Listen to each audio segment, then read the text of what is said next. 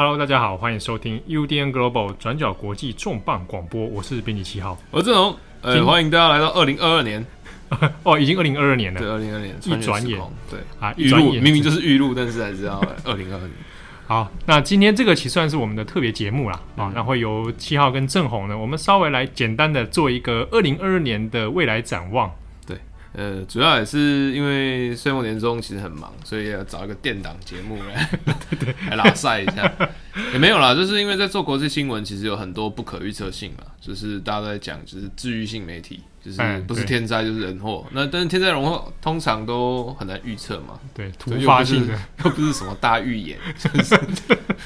预言家。对对对对，阴谋论。对，好，然后所以就是在过往，我们常每天其实都是在面临选择，或者是说在阅读不同不同的突发状况，然后在突发状况之中找到就是应变或分析或解决的方法。没有解决方法，通常我们都没办法解决。是对，就是说分析的发呃发生什么事情。哎，但是来到新的一年哦，就是我们其实过去两年每年的岁末年终节目都一直在讲啊，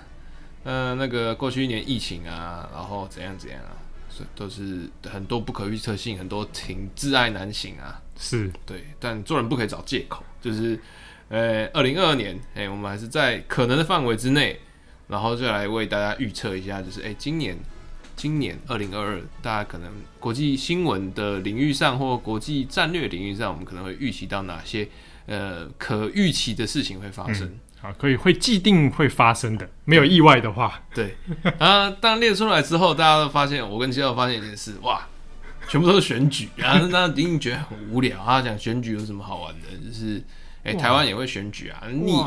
二零二二年选举可多了，对，其实是呃，主要我们是透过几个大型选举啦，就是重要的国外的选举来带带看，说，哎，其实二零二二年它可能会变动，或者是牵扯的不同国情啊，不同地区的展望，可以透过这个呃选举可预期大部分会举行的状况，也，来做一个就是简单的一个分析。嗯，那我们先看一下，如果以时间点来算哈，嗯、那应该在二零二二年。春季会首先登场的其实是北京的冬季奥运。对，我们会想冬冬奥，其实它是在二零二二年的二月四号到二月二十号在中国举行。那之所以就是一一路就是完全忽略一月，主要的原因其实也是因为就是在呃北半球，其实一月份大部分都还是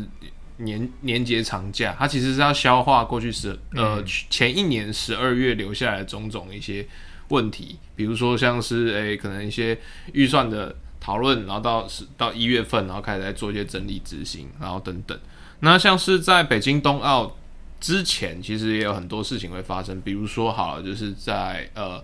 呃十二零二一年十二月三十日已经有一次，但是预预计在一月份还会有一次的美国跟俄罗斯的针对乌克兰的那个北约高峰会。对。对，那但是那那个时候在讲，就是说这东西其实也是跟北京冬奥牵连在一起，因为包括就是很多战争啊，或者是说，比如说乌克兰的冲突，那或者是说，嗯，美国也有一些媒体也在预测说啊，就是台海这边会不会在北京冬奥的前后，就大家投鼠忌器，没有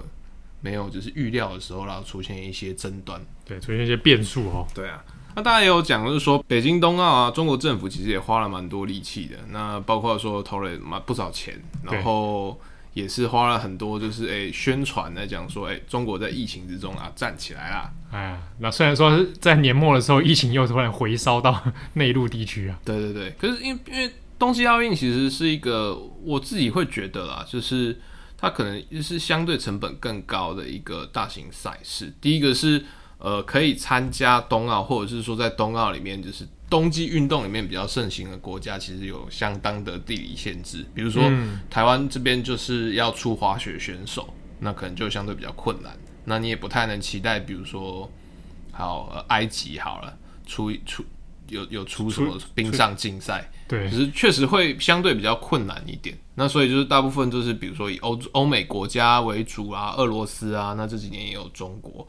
那所以在比如说观看人数啊，然后还有说它赛事的一个普及性上面，其实就有相对比较大的限制。像是在四年前，就是韩国的平昌冬奥，它其实也是事前就是呃好像有点吵不起来，就大家的关注度就是没有到很高，但一部分是因为时差啦，跟台湾这边比较近，然后再来是哎，他的开幕开幕表演其实做的蛮猎奇的。我还记得那个那个长得很像我的一个，对，一个怪鸟 怪神兽人面鸟。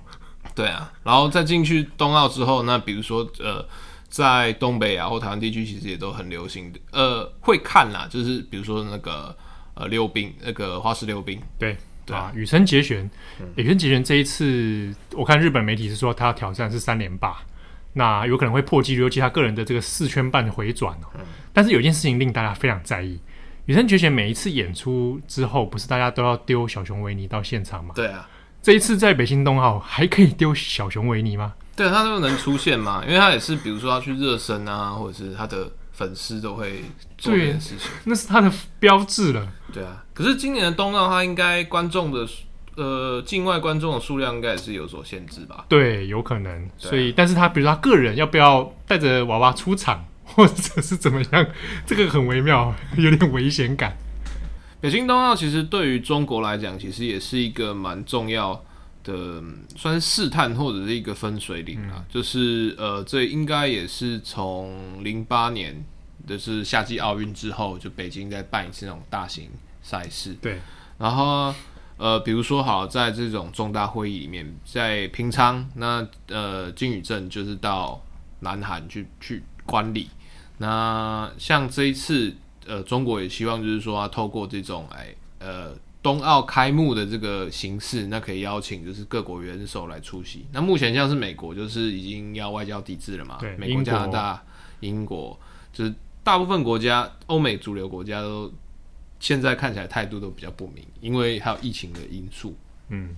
那可是对中国来讲，那比如说好，现在就是呃韩国那个时候即将要卸任，政权即将到尾声的文在寅总统，他会不会到中国去？嗯那或者是说，那现在中国这边也不断的在催促施压，他问说，哎、欸，那日本的岸田文雄，那你要不要派人过来？对对，岸田现在是自己本人不去哈，但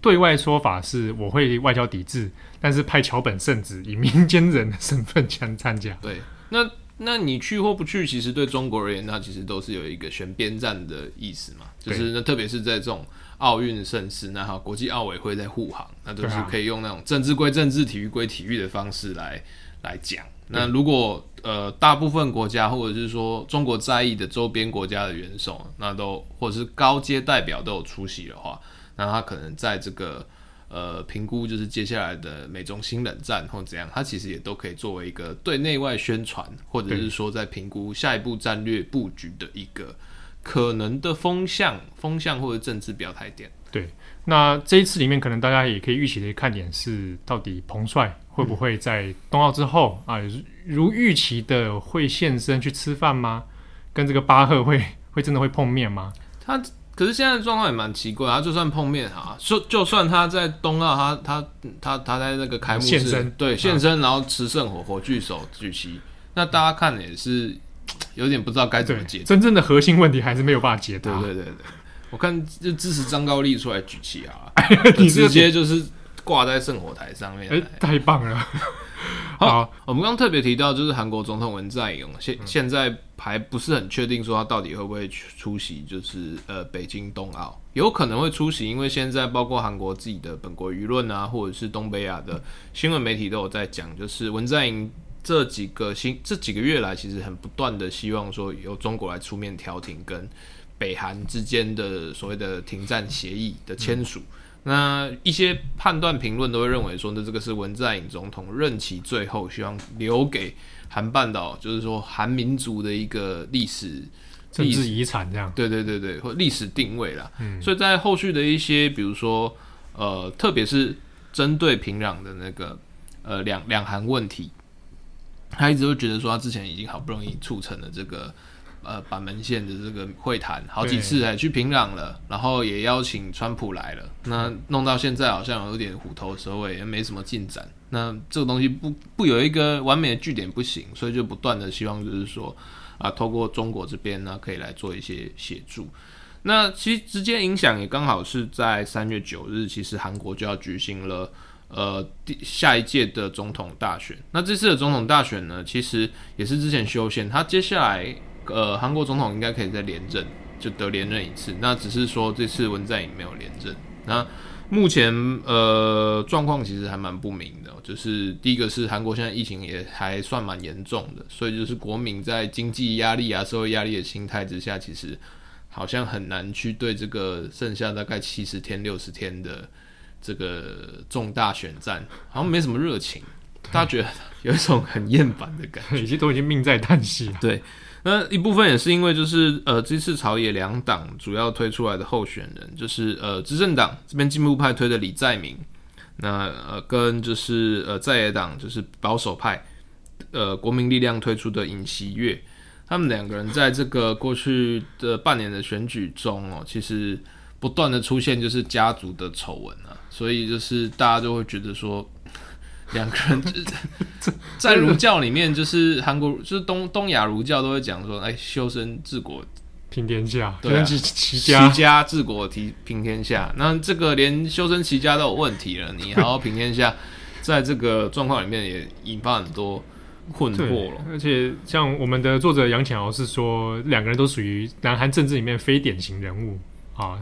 就是都站在光谱上相对比较极端的位置了。对。对，那像是李在明，他之前就是在城南城南知事的时候就被说是诶韩版川普，那推出了一系列比较激烈激烈的经济政策之外，那这次选举里面也被爆出说是他他的儿子的问题嘛，嗯、就到处跟人家说，哎，我爸李在明，我爸李在明，对，然后还有就是涉嫌就是呃呃买春啊，什么东西赌啊，嗯、什么有的没的，那同时就是呃这几天呃在即将要跨年之前，韩国也有出版一本。呃，争议的著作啊，就是说再见李在明，然后内容好像是在讲说控诉就是李在明，他他对他自己对待自己亲生哥哥就是李的一些方式啊，就是因为他的哥哥好像有一些就是身心状况，然后就需要疗养，然后就在过程中好像有一些控诉是说李在明就是强迫把他送到就是精神疗养院里面囚禁。就是很夸张，一些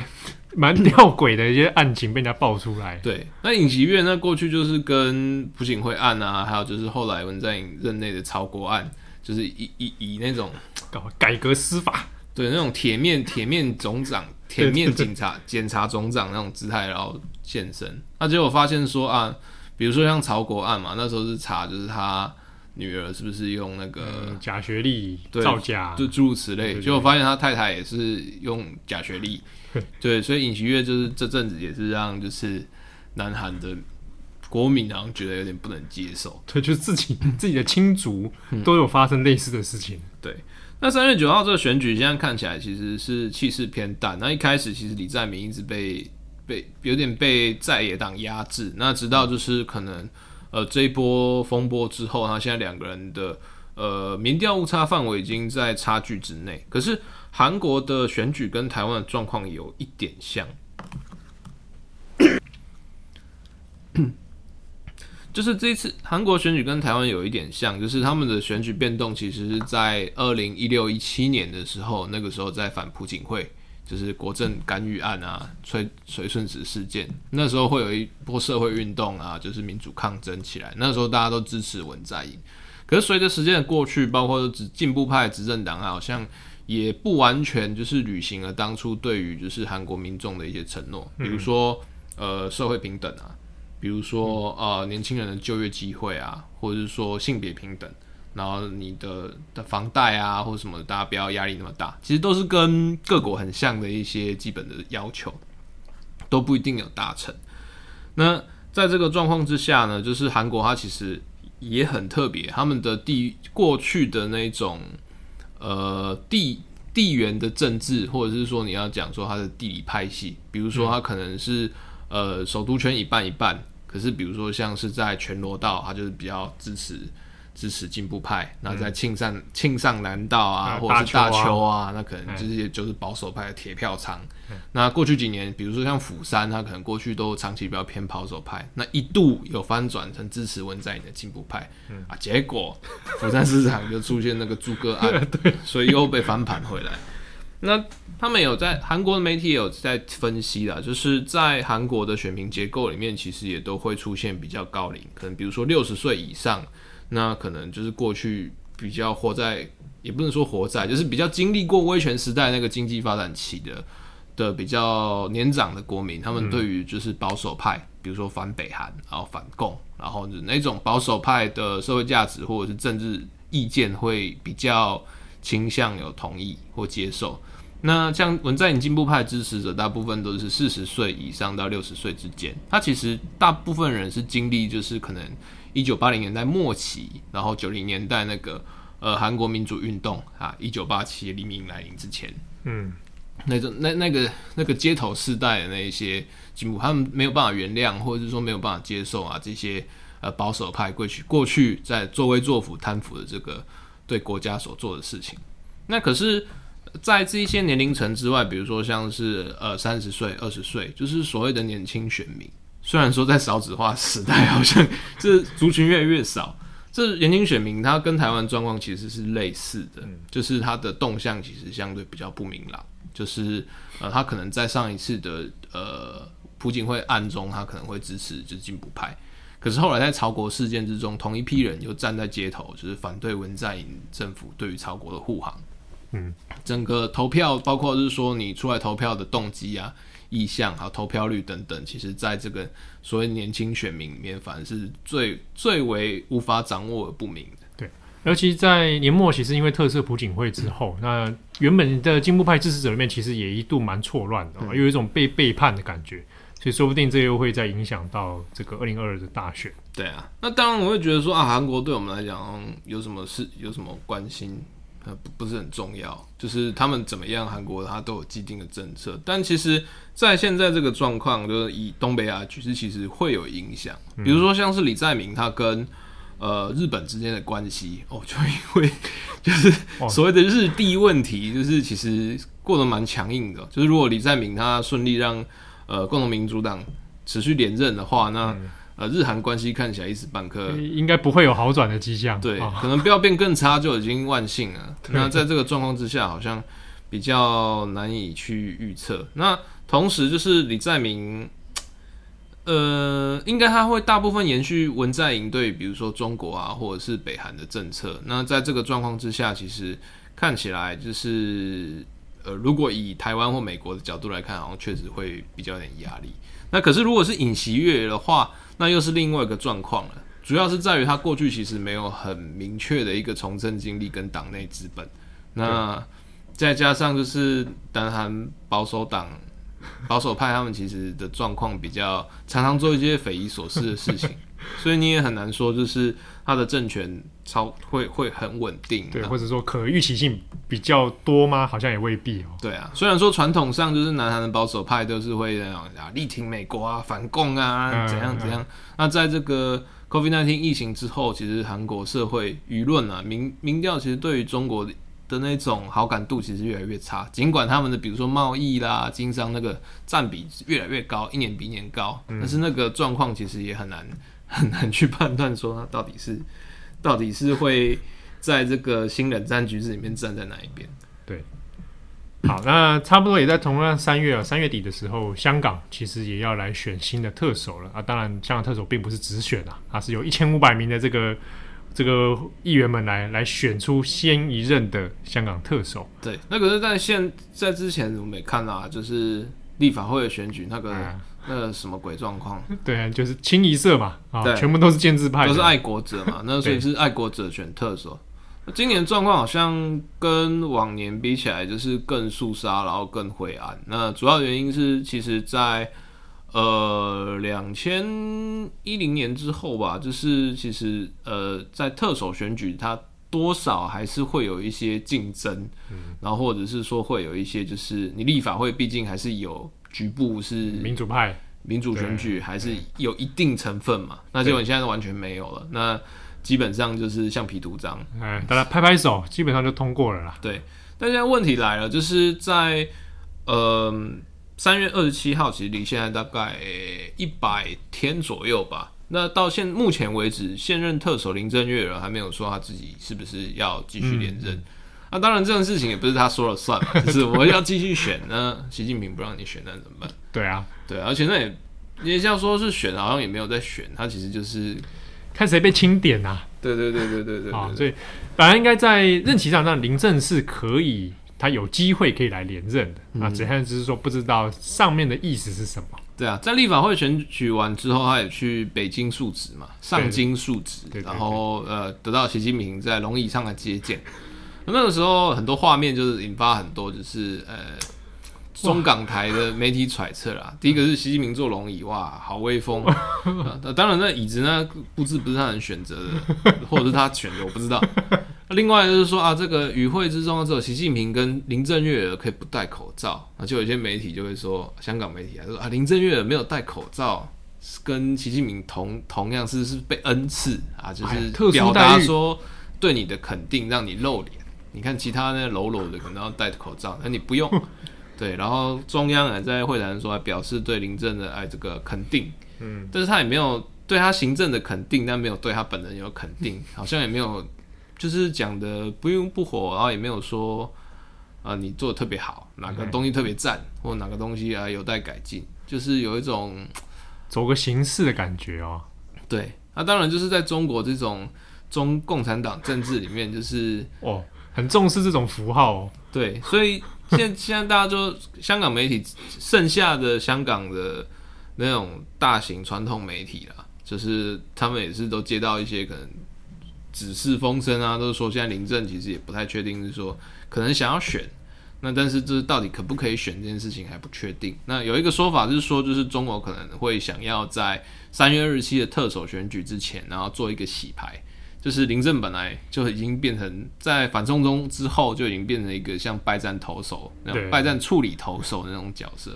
那在一一系列镇压、一系列清扫、一系列扫荡之后，那立法会现在已经永久性的爱国者了嘛。那你接下来其实你放谁上去就是执行中央的意志。那这个时候是不是应该换一个人，然后来就是可能上台之后呢？可能我让利，我可能让几个。嗯，比较没有那么严重的政治犯，然后让你让你出来保释就好，不要、嗯、不要囚禁你。那这样算不算是一个和解的讯号？嗯、那可能让西方就是，哎，我们现在也没有那么严重了，哎、林郑走了，了就开始要往下一个阶段走。那把林郑当成免洗牌这样换换掉，那也是一个做法。对，这个策略听起来还蛮还蛮合理的哦。对，但另外一个逻辑也是认为说，就是。虽然说好像立法会的事情弄了，苹果日报倒，立场也抄掉了，然后所有的新闻记者就大部分都被抓了。嗯，那在这个状况之下，好像我接下来也没有什么东西要再弄了嘛，那应该就可以继续来再填海啊，或者什么。哦、对，就是原先的那些事情。也有认为说，就是那在这个状况之下，说不定再让林郑在败战处理再再多一阵子，把这个。镇压再做彻底一点，因为毕竟时间还短，你不知道换人出来之后，比如说美国会不会继续制裁，或者是怎样？那个变动变动之下呢，是不是还是用这种铁腕？反正他现在手已经很脏了，就让他再脏一点，不如把它彻彻底清扫干净。对，再脏一点，再再脏个一两年，我还是可以用别的方式，哎，嗯，让他调调派别的职位啊，不一定让他坐满。嗯，对，而且在香港这边的这个布局哦，其实它也是联动到在二零二二年年末下半年，就是中共的二十大啊，可能会有一些政治上的牵连。对啊，二十大就是到时候我们这边应该也是会蛮紧张的吧？就是刚好跟我们大家台湾的选举，嗯啊，美国的选举，其实时间点是差不多的。对。头痛的点就是在于说，中国的各种会议啊，其实都不透，就是讲的不不是很透明，流程都是都写出来，但是你你每一个字都看得懂，但你读出来不知道他到底想表达什么。这个中共学的文字学，中国的文字迷宫，对，所以到时候就是大家就会看到，就是诶、欸，可能北京天空都变蓝了，然后就是诶。欸一片祥和，然后最后就大家出来拍拍手，然后就过了。但是过的具体内容，它可能会是一个很长，就第十几次怎样怎样的条例，然后要花一阵子，大家才能解读出这个诶、欸、文字上面的争议。对，其实这是在中共中共学上最特别讨厌的地方。没错。好，下面其实还是一个选举哦，那也是欧洲也是蛮瞩目的。今天准备的时间点都是选举，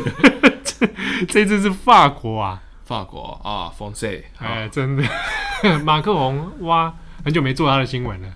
大家都在疫情啊，疫情心中间就是很麻烦。哎、嗯，法国也在今年四月十日要举行总统大选。那法国的选制比较特别，也不是比较特别啦，就是在欧洲比较流行是两阶段选制。嗯，就第一阶段就是如果没有任何一个候选人得票超过一定比例的话，那就是取头两名来进入第二回合的呃绝对多数投票。嗯，相相对简单决啊，第二回合。那目前就是呃法国总统马克宏。他就是要寻求连任嘛？那连任他现在的对手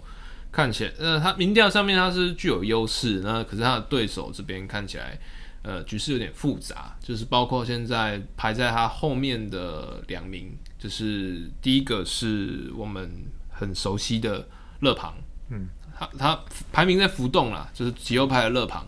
然后再来的话是另外一个新兴的极右派，他是那个政政论名嘴出来的，叫做呃。泽摩尔，啊，这个名嘴他现在跟勒庞现在在角逐，就是法国极右派的那个龙头骑士地位。那其实过去几年我们也都有提到，就是勒庞他虽然就是呃家族过往在讲那种法国民族主义啊，或者那种激烈极右派，可是他在一些呃社会议题上啊，其实都会刻意来做一些软化，然后来增加他的可可当选性。可这几年就是。呃，他的极右阵营其实一直声势有点拉不起来，没有办法跨过，就是说呢，真正可以取得执政，或者是真正可以在这个法国的呃二阶段选制之中可以取胜的一个机制。那可是现在这个状况之下，就是包括泽摩尔跟勒庞两个人加起来的民调，其实大家都各自有十五 percent，所以现在不太确定的是说呢，这是不是代表说，哎，法国现在就是呃整个右翼本来传统保守右翼可能已经开始。往极右的那个大板块来走，就是被侧翼拉过去。那在这个状况之下，如果到时候呃泽摩尔或者是勒庞，其中只要有一个人进入到第二阶段，那是不是就是整个保守右翼的大统合就会对马克宏造成威胁？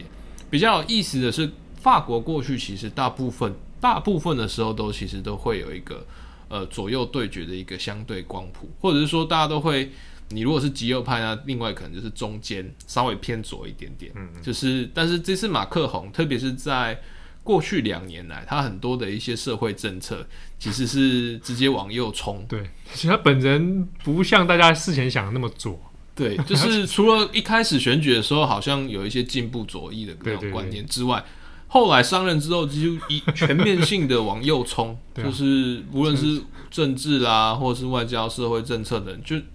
压倒性的往右冲，所以在这个状况之下，嗯，就是包括可能比较现在传统传统右翼的共和党推派，他这次也特别推了一个女性的候选人，叫做呃佩克莱斯，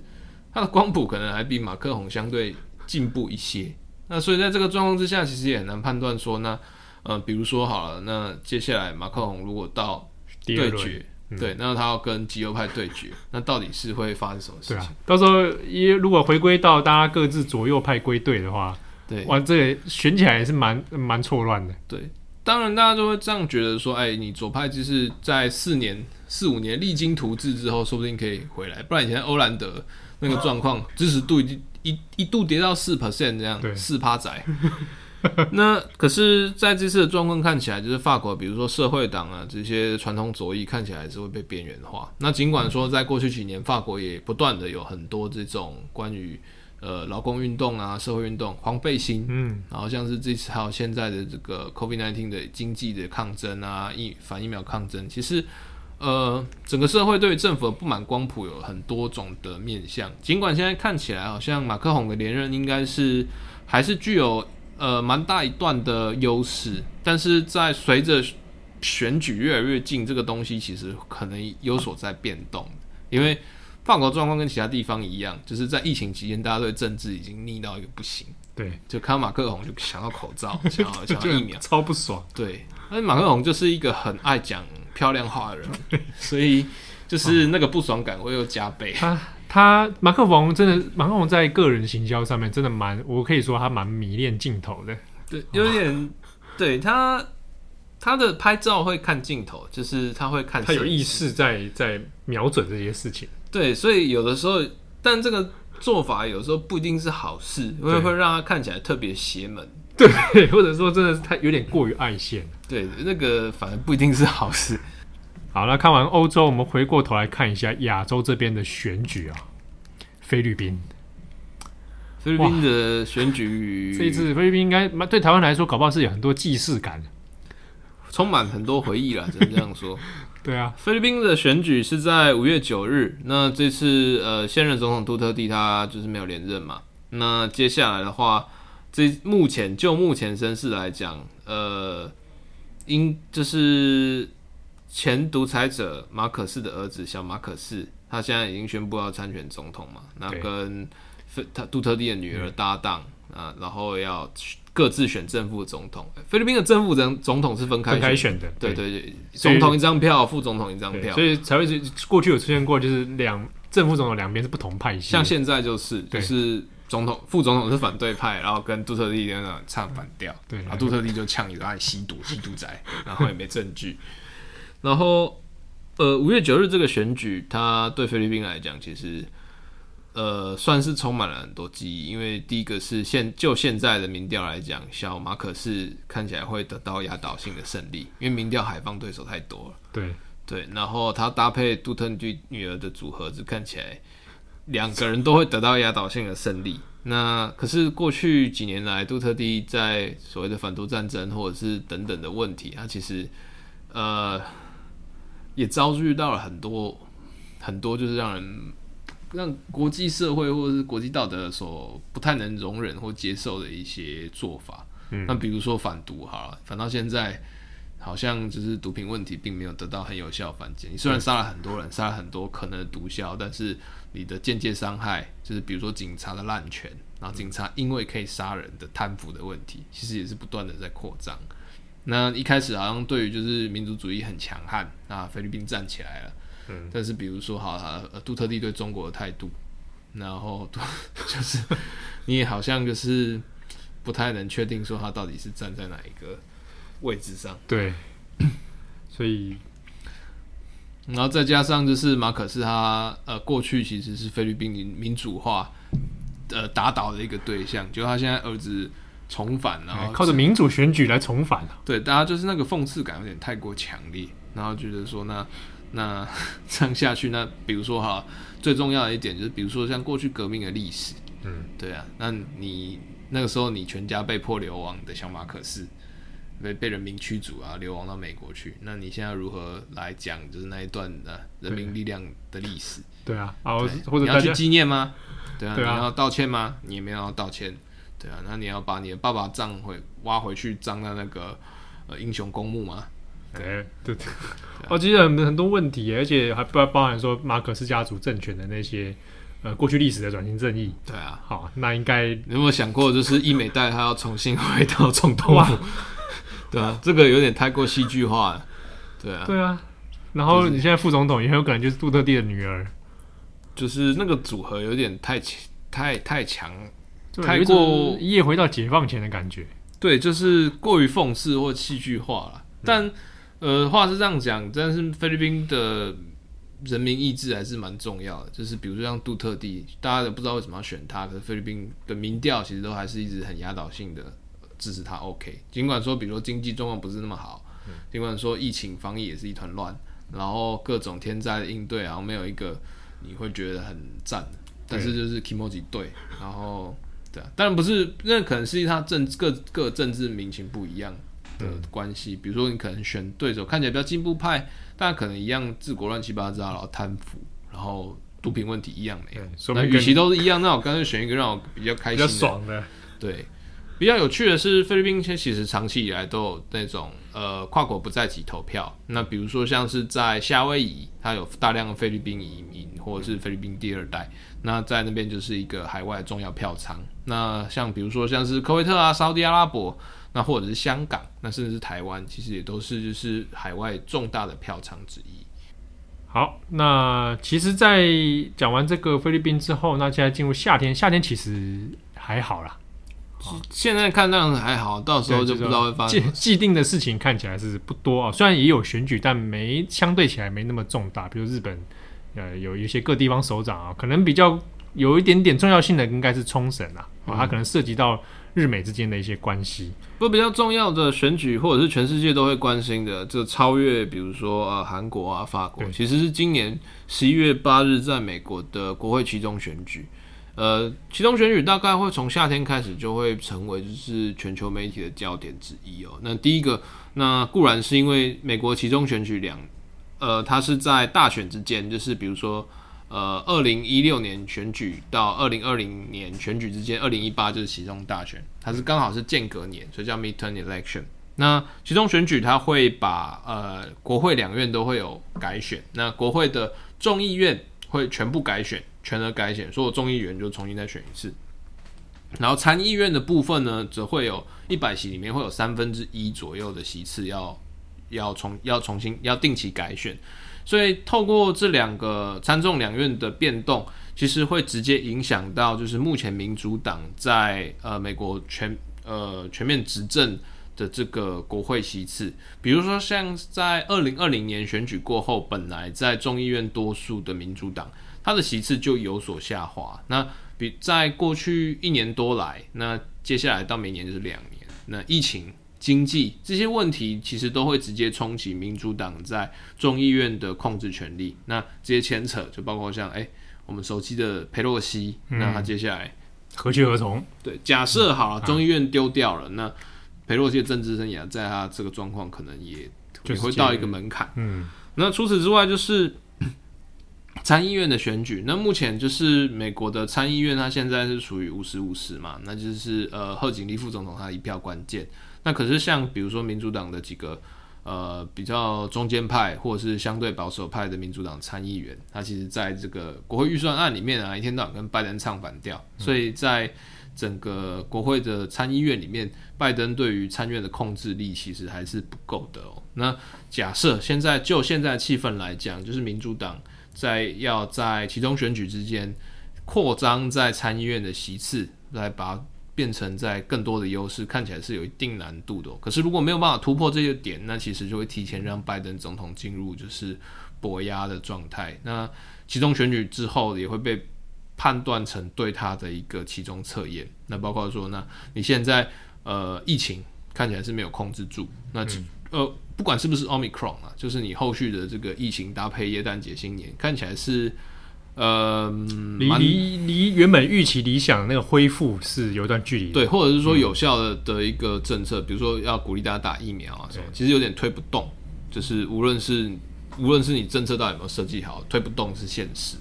然后再来是经济物价上升，然后全美大缺工，然后跟中国之间的这个战略竞逐，还有对俄罗斯，其实在各方各面上面都遇到蛮大的压力哦。嗯、所以假设虽然说还有一段时间，可是就现在来看，其中选举对民主党会是一个苦战，守城是苦战，然后要再更进一步也是更苦战。那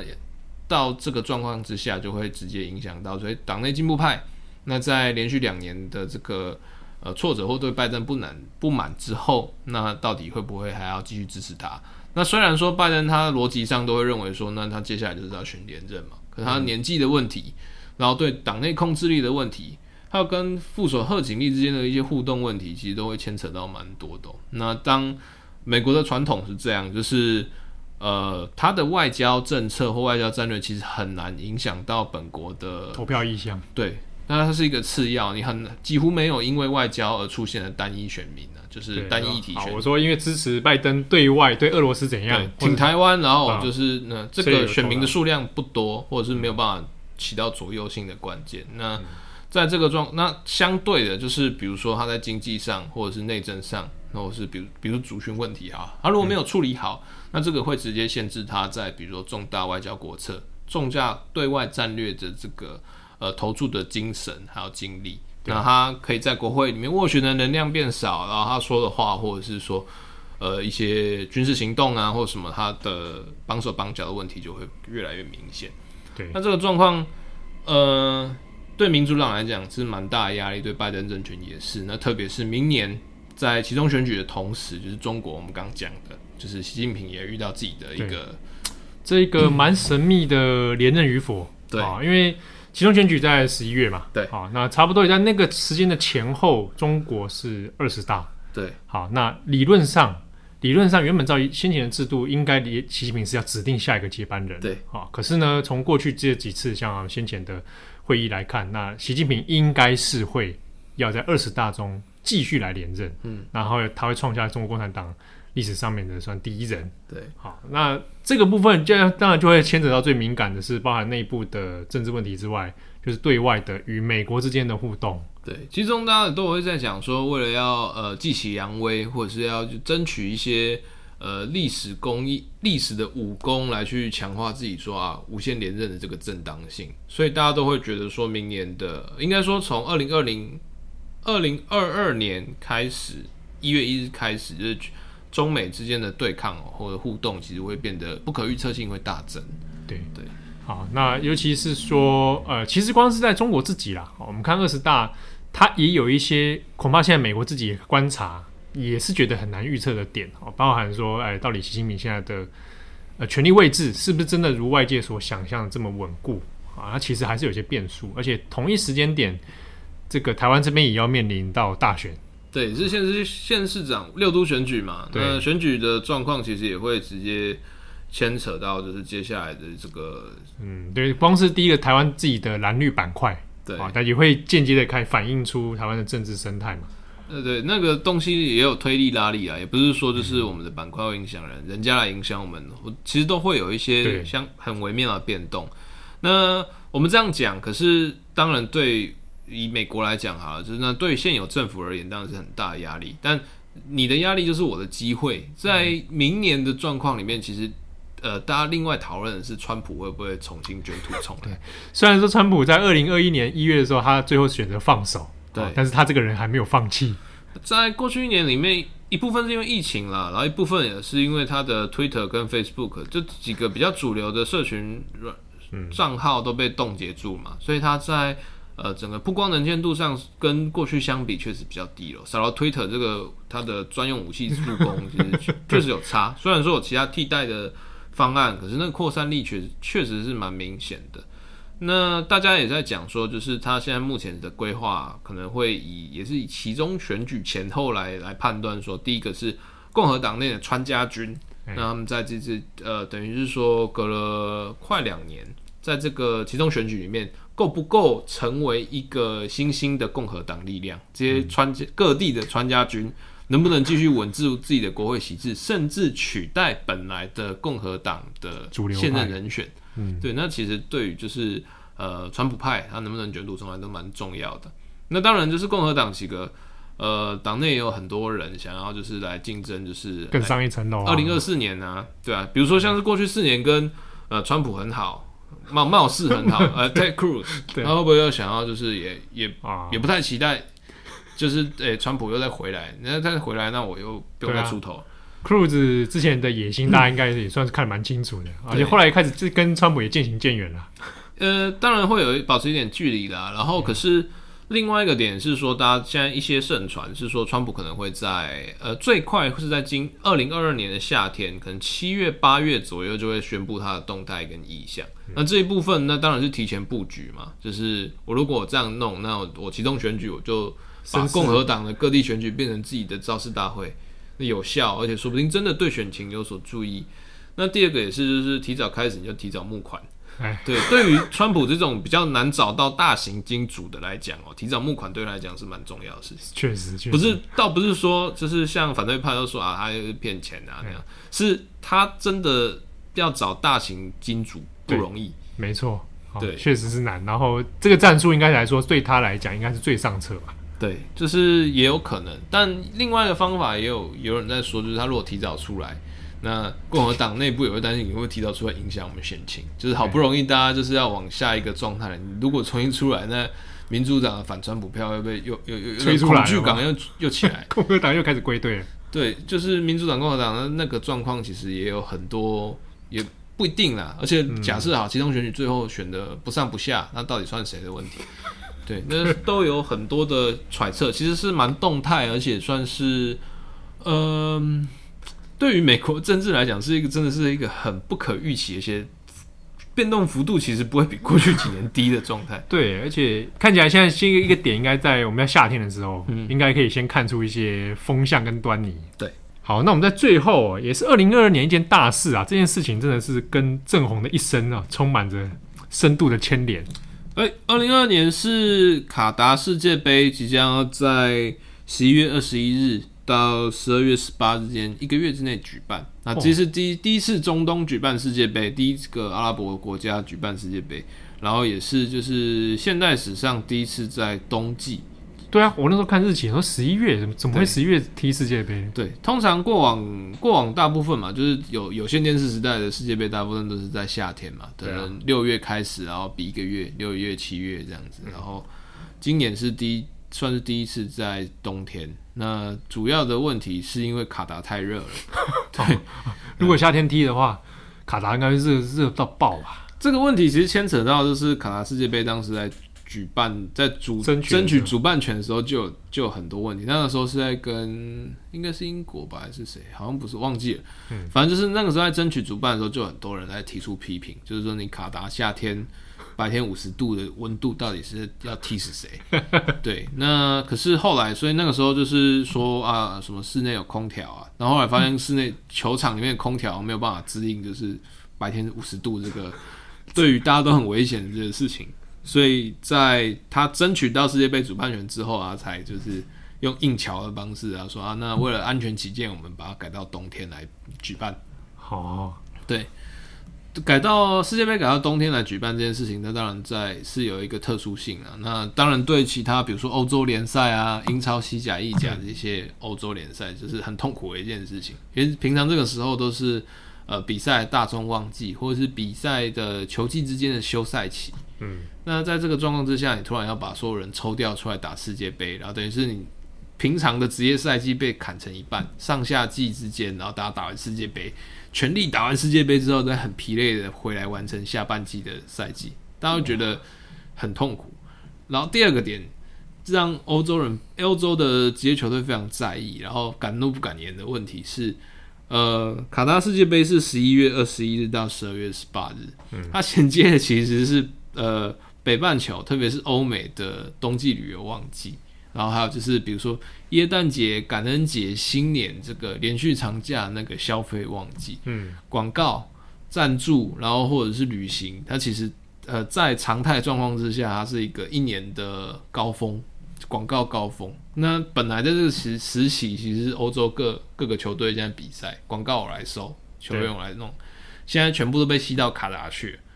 哦对，我还要配合，然后我球员圈那边说不定会受伤，然后然后看你热闹一个月之后，我还要来收拾残局，所以就是这个，当然在广告效益上可能会突创下过往都没有的这个收视啊，或者是一个赞助的新高点。对，那卡达跟比如说啊亚洲市场的时差也相对没有那么久，也不会说到颠倒，所以那整个呃。广告啊，或者是宣传利益的最大效益来说，应该算对，对，应该会有会会会会会弄得很热闹。但问题来，另外一个问题是，卡达世界杯过去几年的赛场的建设，其实一直都会有血汗劳工的问题，来自孟加拉的、印度的、巴基斯坦的、印尼的移工，在高温五十几度的状况之下，被迫强让日夜赶工。那这几年其实也死了快要两万名移工。那那个时候有很多人权组织，甚至 FIFA 介入说啊，这个你有没有就是违反人权、违反劳权之类的一些调查？但最后都嘛死因无可疑。他这死因劳检报告就是说啊，你这个是自己心脏病，他没有说你是，他说心脏病。但为什么会心脏病？他没有讲啊，就是因为可能中热衰竭，或者你场馆这个建工地它没有一定的，比如说人道休息等，所以你才会心脏病。嗯 对，但他就只告诉你心脏病，那所以最后这些调查根本就没有用。哦，那人权的问题是一个问题。那另外是，呃，是卡达，它的国家其实不大，大概人口大概四百万人左右哈。那现在就是在世界杯，它预期要在一个月内吸引大概一百二十万名游客，一百二十万名游客来台湾就已经有点不得了，在一个月内之内往来。对卡达来讲，那等于是全国三分之一，要多出全三分之一的人口，然后这样涌进来。那包括是比如说好了，嗯，住宿，然后或者是交通运能。对，交通运能反而可能是相对比较容易，它因为卡达小，然后可以可以活动的地方不多。对，就是其他地方可能沙漠还是沿岸地区，所以、嗯、呃，主办单位有说，就是如果你一天之内要看很多场比赛，是可以的哦。对。是 OK 的哦，就不会像俄罗斯一样哇，那从俄罗莫斯科飞到索契，那些累死的。你是一天之内就是用地地面往来是可以办到一天看可能两三场比赛，这是可能的。可问题是你一百二十万的游客，他的住宿问题呢有困难的。虽然卡达也是在推观光，然后还有推就是航空的转口，可是你要让一百二十万人留在卡达然后消费，那其实有点困难。因为它本来就是一个非常高消费的国家，对，那你你的游客可能不会比本地人花的更多，就是它的消费水准可能没有那么高，嗯，好，再来是到目前为止，就是到呃十呃二零二一年十二月为止，卡达的住宿就是观光旅馆业的推估啊，就是大概还有十三万个呃住宿的需求还没有被满足，你就说比如说饭店根本还没盖好。呃，或者是说根本没有要盖，就是因为它可能短期需求暴增，那你盖这个不合算，不划算，所以那你还有大概可能最预估可能会有十三万人的住宿缺口，你现在没办法弄，那所以要怎么办？那现在开始在想办法，说那我们就在沙漠之中，我们盖 盖那个球迷度假村。我刚刚正在讲说沙漠搭帐篷了。啊，球球迷球迷临时屋啦，因 为人家选手村，你是球迷村，然后 球迷村。对球迷村，然后呃弄接驳巴士，然后甚至说，那我们就这个时候来租赁那种大型游轮。哦，你看。停在那个靠岸边，对对，在多多哈港那边，然后你就是晚上看完比赛，你就回到船上去，陆地上没地方住，直接住海上。对，你看现在那个全球那么多空下来的游轮，对不对？上去感染一下，对啊，钻石公主开过去。对，就是就现在要用这种方式来规划，但是种种的，比如说状况啊，然后还有就是，呃，卡达虽然有钱，但是呃，啊，阿拉伯公务员的的效率可能其实还是让大家有心里蛮存疑的，所以就是在这个状况之下，其实大家这个没有办法预期说会发生什么事情。哇！而且到时候疫情的状况又是怎样？其实也不好说哎。对，应该说硬打啦，就是最最惨最惨就是封场。对对啊，没有观众。对啊。不过今明年的世界杯算是蛮重要的，就是他呃，现在阿根廷有晋级嘛，所以没有意外的话，那应该是梅西的最后一次的世界杯。嗯。那梅西现在在巴黎圣日耳曼这个欧洲最有钱的足球俱乐部，他的背后金主也是卡达人。所以他现在变成卡达大使，啊，飞天了。对，那所以那，现在也在讲说啊，是加盟这个 PSG，是不是？卡达就护航他在卡达夺冠。对，那这是一个，这是一种阴谋论嘛，或者是一种大家球迷的想象。那他的呃，他的同代的绝代双骄之一嘛，嗯，C 罗他状况就比较没有那么好。那葡萄牙队没有直接晋级世界杯，要打欧洲区的附加赛，嗯，给他们分到的小组是跟。呃，会跟意大利要争取同一个名额，对，所以他们会在明年三月的时候进决一死战。那不是欧洲冠军意大利晋级卡达，那就是 C 罗，两个只能选一个。哇，这个这个这个很残酷哎。对啊，好。好，那以上大概是今天我们稍微盘点一下，就是二零二二年至少还可以预期的一些重大事件。对啊，当然很多不预期没有办法预期，那就没办法算了，那到时候再说好了。是，那今年新的一年呢，也请我们的转角国际的听友还有读者啊，那多多指教。那我是编辑七号，我是郑红，我们下次见喽，拜拜。哎，你没有祝大家那个怎么样？身体健康？对对对对对对。新的一年祝福大家身体健康，万事如意，平安顺遂。我们下次见，拜拜，烂透。